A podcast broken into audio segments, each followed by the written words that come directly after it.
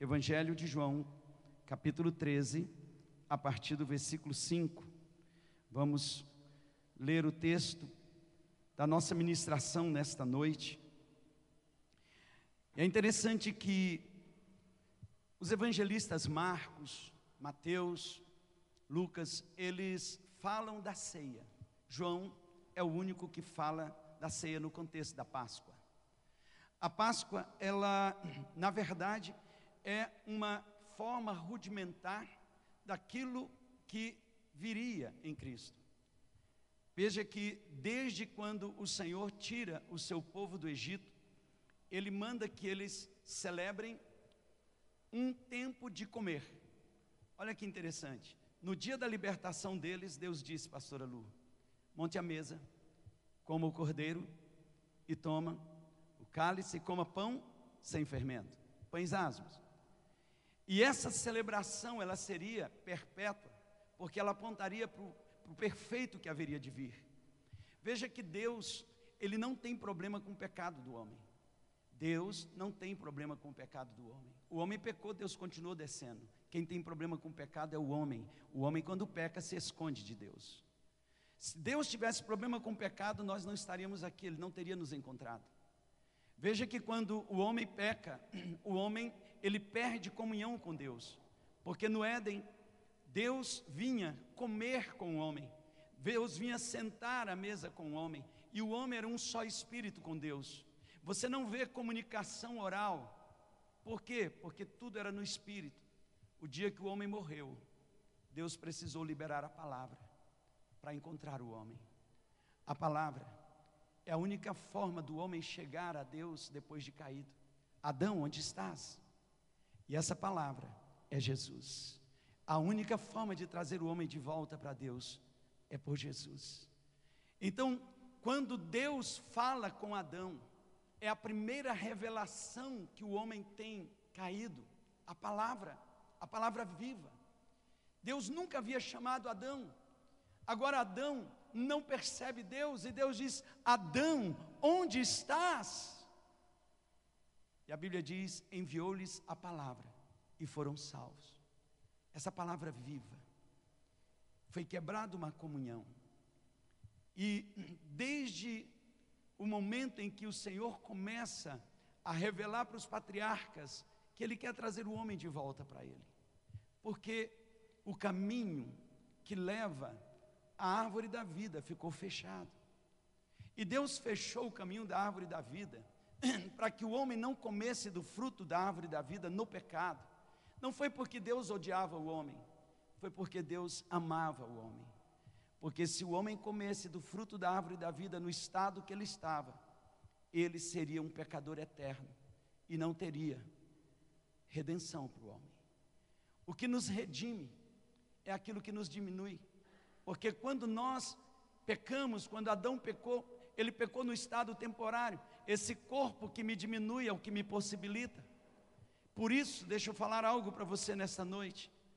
Quando você morre, do jeito que você morrer, você viverá eternamente. Se você morrer salvo, você será salvo eternamente. Se você morreu sem ser salvo, você será perdido eternamente, porque nós só temos oportunidade de redenção enquanto estamos no corpo.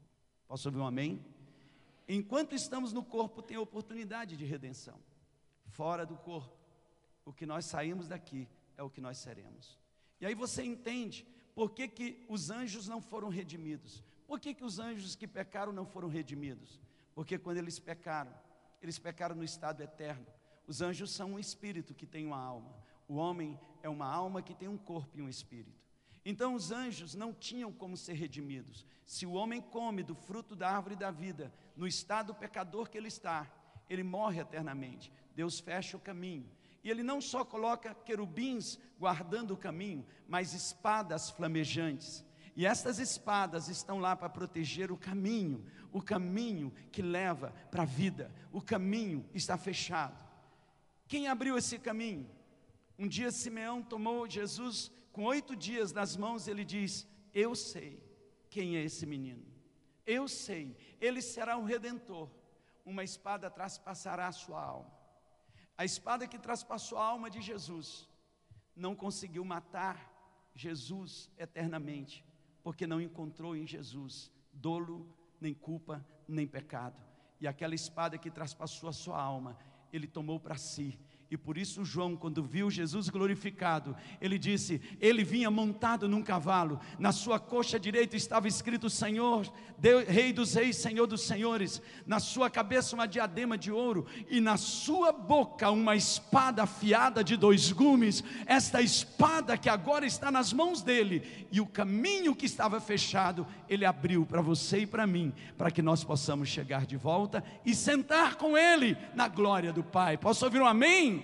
Ceia é lembrar disso. Então, João, quando ele está falando de ceia, ele fala nesse contexto da Páscoa, porque a última Páscoa, ela foi a transição entre aquele momento tão elementar que era a Páscoa dos judeus, a celebração da mesa da Páscoa, rudimentar, para algo revelador, para algo eterno. Jesus, o Cordeiro de Deus, que tira o pecado do mundo. Por isso que na última ceia, Jesus, ele celebra ali com os discípulos e ele diz: Nunca mais tomarei do fruto da videira até o dia em que eu me sentarei com vocês na eternidade, lá no lugar onde o Pai preparou uma grande festa de casamento para o seu filho e a sua noiva. Já chegou aqui a noiva de Cristo Jesus? Amém, queridos? Então, quando nós sentamos nessa mesa, a gente precisa entender algumas coisas muito importantes.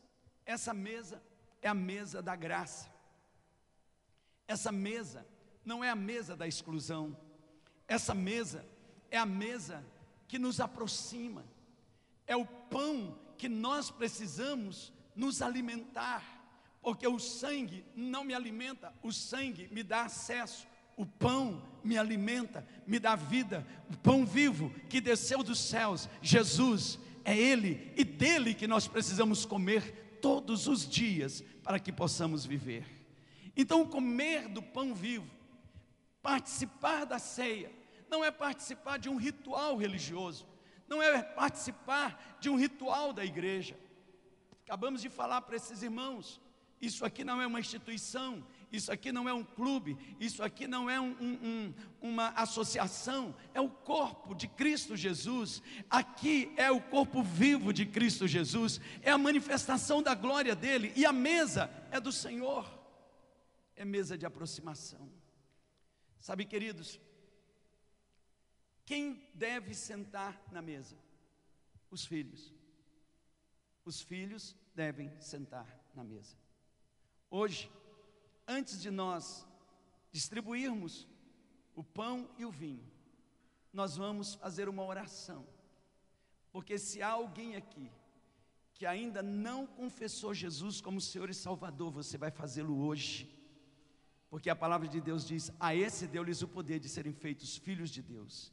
E se há alguém aqui que já confessou Jesus e o diabo está botando na sua cabeça que isso não é verdade, hoje nós vamos ratificar isso e o diabo vai ter que ir para o inferno e você vai estar livre, filho, filha de Deus. Se há filhos que estão aqui e se acham indignos, hoje eu quero lhe dizer que o que faz digno de você estar na mesa é ser filho e não seus méritos. Aqui é graça. Isso aqui é graça. Isso aqui é graça. E graça é favor imerecido. Não é aquilo que eu faço, é aquilo que Deus fez pela minha vida. E esse é o lugar onde eu tenho uma oportunidade de ser limpado, de ser restaurado.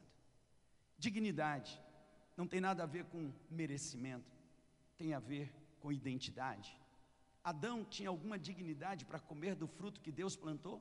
Quem plantou foi Deus, mas quem está comendo é Adão. Por quê? Porque é filho. Isso é dignidade. Isso é dignidade. Então, quando é que eu não sou digno de sentar nessa mesa? Quando eu não tenho entendimento que faço parte de um corpo e estou no corpo. Quando eu tenho divisões na minha alma, dentro do corpo, ah, eu não tenho dignidade para sentar, porque essa mesa é do filho é desse homem corporativo chamado igreja, não é de uma pluralidade, é do homem corporativo. Esse homem que está em Cristo. Porque quando eu estava em Adão, eu era inimigo de Deus. Nós nos tornamos, pastor Inié, inimigos de Deus. E por isso que Deus tirou os inimigos dele de dentro da sua casa. Porque ninguém coloca na sua mesa inimigos. Ninguém planta na sua mesa um inimigo. Existem três, três altares na sua casa que você precisa proteger sempre: a sua cama, o seu quarto, a sua mesa. São altares que você não deixa qualquer um entrar. Você não pode deixar na tua mesa entrar qualquer um, porque mesa é lugar de repartir, mesa é lugar de nos alimentarmos do que está ali e de trocarmos. Então a gente precisa entender: o Senhor diz, eu não vou deixar sentar na minha mesa qualquer um. Tem que ter dignidade. E qual é essa dignidade? Ser meu filho. Ser meu filho. Precisa ter essa abertura. E é nessa consciência, nós não podemos virar as costas para a graça de Deus. Por que, que o homem comeu do fruto da árvore do conhecimento do bem e do mal, se aquela era uma mesa, a mesa da serpente? Porque você concorda comigo, pastor Mota, que para alguém sentar numa mesa para comer tem que estar de barriga vazia? tem que ter rejeitado outra mesa primeiro. Porque quem está de barriga cheia, Pamela, não senta em qualquer mesa. Antes do homem sentar na mesa errada, ele precisa rejeitar a mesa certa. Antes de entrar na mesa do pecado, você tem que virar as costas para Deus. Então, Adão não comeu do que ele teria que comer e foi comer aonde ele não precisava comer. Quando eu venho aqui e eu digo não posso comer, Sabe o que você está dizendo? A tua graça não me basta. Mas quando você entra e come, você diz: Deus, apesar de mim, a tua graça me basta. E eu quero viver para ti a partir de hoje. Você pode dar um aplauso bem forte ao Messias. Eu preciso viver para ti. A tua graça me basta. A tua graça me basta. Os religiosos dizem: se você estiver em pecado, não coma, não participe. Puxa vida. A gente ouve algumas coisas e você vai buscar na palavra e você não vê isso. Se esse lugar é lugar de reconciliação e de intimidade, como eu posso privar a igreja daquilo que ela mais precisa?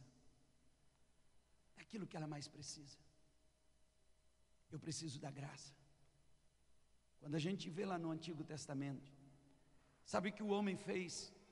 Quando ele percebeu que estava nu, ele colocou folhas. Sabe o que são folhas? É o esforço humano de tentar chegar em Deus. Deus disse: não funciona. Eu vou matar o cordeiro e eu vou cobrir você, porque só tem remissão quando há derramamento de sangue.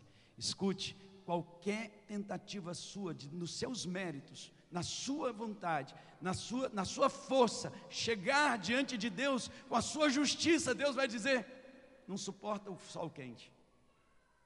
Então se abra para a graça, se entregue para a graça. Senhor, apesar de todas as minhas fraquezas, eu estou aqui hoje, porque eu sou teu filho e tua filha, Senhor.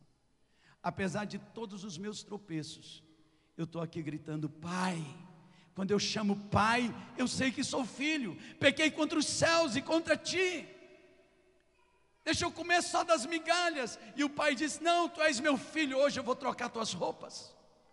Hoje Deus vai trocar a roupa de muita gente aqui, queridos, por roupas de santidade, para que a gente sente na mesa. Isso é tão sério que a Bíblia diz que uma mulher, Ciro Fenícia, correu atrás de Jesus por muitos dias três dias gritando: Jesus, filho de Davi, tem misericórdia de mim. Jesus, lá pelos bandas de, Ciro, de Tiro e Sidom, ele nem deu bola para aquela mulher. O clamor daquela mulher, o grito daquela mulher não moveu Jesus. Porque aqui tem um princípio: não é o desespero que move os céus. Existe um princípio que a gente precisa entender: não é o desespero não é o grito que move o céu na nossa direção, é a porta quando se abre que faz com que Deus pare para ouvir a minha prece, o meu desespero, o meu clamor. E Jesus, ele está ali três dias, até que os discípulos dizem: Jesus, atende essa mulher. Quando os discípulos disseram: atende essa mulher, Jesus parou. Segundo princípio, por pior que sejam as pessoas que estejam lá fora, a intercessão da igreja vai parar o céu e a terra para fazer milagre na vida das pessoas. Você não está entendendo? A igreja é a única que pode parar os céus para trazer misericórdia para esse mundo caído, para os nossos vizinhos, nossos parentes. Então, grite para Jesus: para Jesus. Quando Jesus ouviu os discípulos, ele parou. Quando Jesus ouviu os discípulos, ele parou. Eu quero lhe dar uma palavra nesta noite. Jesus vai parar quando ouvir a sua intercessão. Pode ser a pior pessoa, Jesus vai parar. A nossa nação será guardada pela intercessão da igreja. Quantos creem nisso? Diga amém. Eu creio. E Jesus disse para aquela mulher: porque ela disse: Minha filha está endemoniada, ela precisa ser liberta. E Jesus disse, pastora Cláudia: Não é lícito pegar o pão da mesa dos filhos e dar para os cachorrinhos. Uau! A mesa é dos filhos, mulher. Mas aquela mulher não perdeu a oportunidade. Ela disse então: mesmo cachorrinho tem um dono. E mesmo como cachorrinha, eu quero que tu sejas o meu dono. Eu como nem que seja das migalhas dessa mesa, porque as migalhas dessa mesa são melhores do que as farturas das mesas que eu estou. Uau! Meu Deus, tem gente que está buscando nem que seja a migalha da mesa e os filhos virando as costas para a mesa. Jesus disse: mulher, que fé é essa? Tua fé te salvou. O filho, a filha foi liberta. E a graça se abriu para cada um de nós. E eu quero rapidamente, em cima desse texto de, do Evangelho de João, falar algumas coisas muito importantes aqui através da ceia. Primeiro, Jesus ele age nos dando certeza do seu amor. Nós precisamos crer que o amor de Deus é incondicional. Quando eu venho para essa mesa, eu preciso crer que o amor de Deus não depende de mim. O amor de Deus é fruto da graça. Pela graça sois salvos mediante a fé em Cristo Jesus. E isso não vem de vós, é dom de Deus, não de obras, para que ninguém se glorie. Nós precisamos crer que o amor de Deus ele é sacrificial. Romanos 5,8 diz: Mas Deus demonstra o seu amor por nós, pelo fato de ter Cristo morrido em nosso favor, quando ainda eu era pecador. Amém? Cristo morreu por mim, olha só, não era porque eu era bonzinho, quando eu era inimigo dele, ele já morreu, ele veio no meu encontro, porque Deus não tem problema com o pecado. Quem tem problema com o pecado é o homem. Isaías 58 diz que as nossas iniquidades fazem separação entre nós e Deus, não entre Deus e nós. Entre nós e Deus. Ele prova esse amor. A gente precisa entender que o amor de Deus, ele tem um propósito, pois Deus amou o mundo de tal maneira que deu o seu filho unigênito para que todo aquele que nele crê não pereça, mas tenha a vida eterna. João 3:16.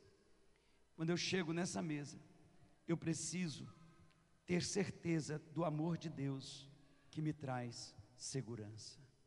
Levante suas mãos e diga: O amor de Deus me traz segurança. Que segurança é essa? Olhem para mim. Deus não está procurando lhe destruir. Muita gente tem colocado na cabeça de algumas pessoas que Deus quer lhe destruir. Mentira. Deus quer lhe resgatar. Deus quer lhe restaurar. Deus quer fazer de você uma nova criatura, uma nova criação. Nessa mesa, a gente precisa ter essa segurança. Aqui também Jesus age trazendo aos seus filhos uma consciência de que agora que nós fazemos parte dessa família, nós temos uma missão. Diga, eu tenho uma missão. Amém? Nós temos uma missão. E que missão é essa? Até que ele venha, vocês vão anunciar a morte dele. Uau! Até que ele venha. Diga, até que ele venha. Qual é a minha missão? Anunciar a morte de Jesus até que ele venha. Ontem à noite eu estava orando pelos enfermos. E na madrugada ali clamando. E eu confesso, uma angústia muito grande no meu coração. Tanta gente enferma. Algumas pessoas que a gente conhece, outros que a gente não conhece, que alguém manda pedir oração, que estão ali por um fio. Algumas notícias de pessoas morrendo vendo a nação em toda essa convulsão, e eu orando ali diante do Senhor, e de repente Deus, Ele traz uma revelação na Sua palavra para mim, Ele diz: Alain, quando eu enviei as serpentes ardentes no deserto, e as serpentes começaram a picar o povo e o povo morrer, Moisés veio diante de mim, clamando que eu tirasse a serpente. Alain, Espírito Santo falando comigo. Eu não tirei as serpentes, mas eu dei o antídoto para que aqueles que fossem picados pudessem ser curados. Alain, eu mandei Moisés levantar a serpente mais alta e todos que fossem picados olhassem para ele. E ali eu estava apontando para o meu filho. E sabe o que o Senhor disse? Comece a apontar Jesus para esse mundo. Não peça para eu tirar a doença, peça para as pessoas olharem para mim, porque eu vou trazer cura, eu vou trazer vida, eu vou trazer avivamento, eu vou trazer livramento. Uau, meu coração ficou em paz, e eu disse: Uau, é isso, Jesus. Eu não preciso ficar aqui me matando, pedindo, tira, Deus, o que nós temos que fazer é apontar Jesus, porque quando olharem para Ele, serão iluminados. Yeshua, o autor e consumador da nossa fé, que nós anunciemos a morte de Jesus até que Ele volte, e nesses dias de dor, de angústia e de doença, um grande avivamento virá sobre a terra, porque eu e você temos o antídoto para tudo que está aí: Jesus Há poder no nome de Jesus. Só os que creem aplaudam bem forte ao Messias. Aleluia. Aplauda mais forte a Ele diga: a cura, há poder, há poder. Uau! Olharam para Ele. E quando eu fui para aquele texto, eu vi que as pessoas que eram picadas, elas olhavam para a serpente lá no alto. E João diz: Assim como Moisés levantou a serpente no deserto, o filho do homem será levantado no lugar mais alto. Aleluia!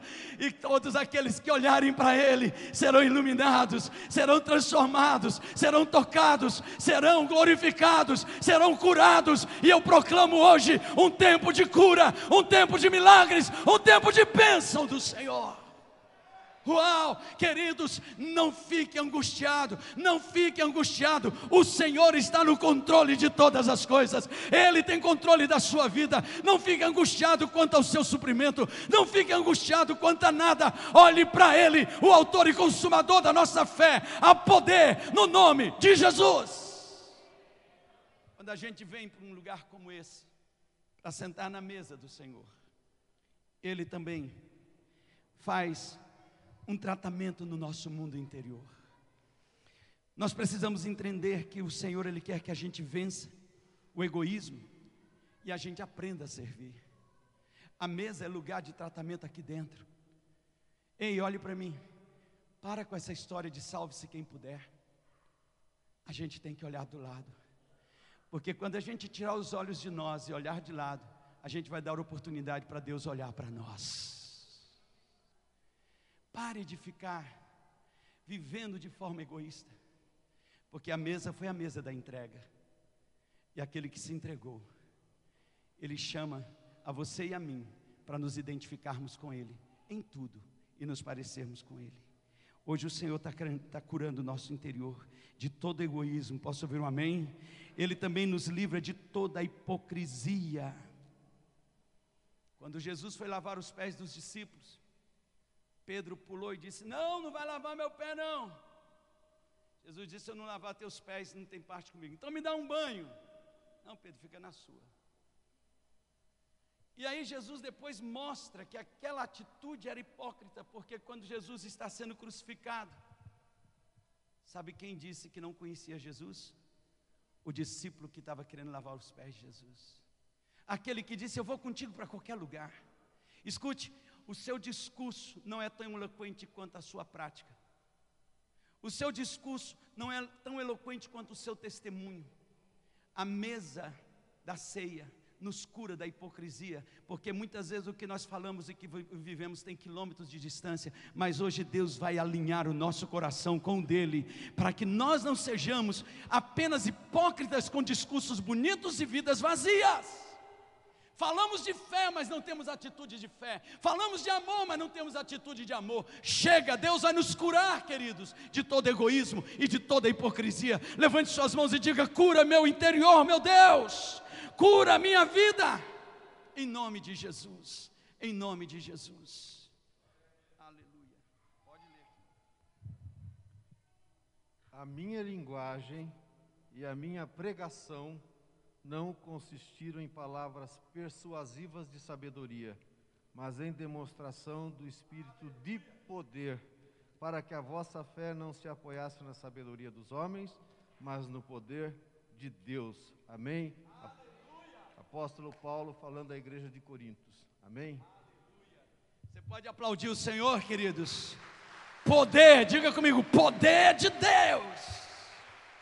Chega de persuasão, de palavreado bonito, hipócrita. Nós precisamos de poder, e poder vem do interior que nasce com Cristo Jesus.